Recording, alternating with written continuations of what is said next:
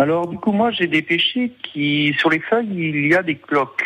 Alors, j'aurais aimé savoir si c'était une maladie ou pas. Ah oui, c'est une maladie qui s'appelle justement la cloque du péché. Ah ouais, comme ça, euh, euh, c'est simple.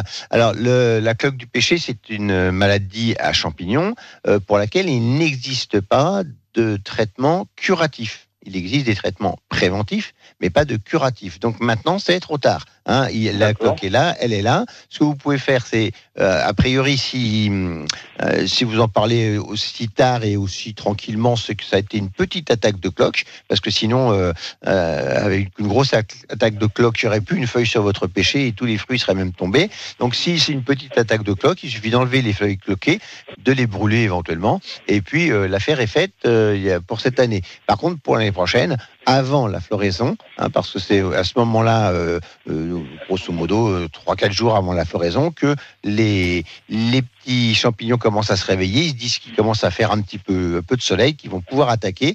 Et donc, euh, juste à ce moment-là, vous pouvez faire une pulvérisation à base d'huiles essentielles, hein, des huiles essentielles de sarriette, qui marche très très bien. Alors, il faut en mettre très très peu. hein, je rappelle, les les- l'huile essentielle, c'est 1 millilitre par litre. C'est vraiment des très petites quantités en moyenne, mais c'est vraiment en moyenne. 1 millilitre, ça représente 20 gouttes de d'égoutteur d'huile essentielle, mais euh, renseignez-vous pour être bien sûr. Mais en, en moyenne, c'est aux alentours de 20 gouttes. Et donc, euh, on met 20 gouttes d'huile mélangée, qu'on va mélanger avec 20 gouttes d'huile de table, euh, qu'on mélange aussi avec 20 gouttes de savon noir. On mélange tout ça, on fait une petite pâte et on mélange ça dans l'eau, dans un litre d'eau, et on pulvérise le- les arbres fruitiers. On peut les faire tous. hein. Si vous avez plusieurs arbres fruitiers à la, à la maison, n'hésitez pas. Vous leur mettez une couche à tout le monde, ça leur fera le plus grand bien.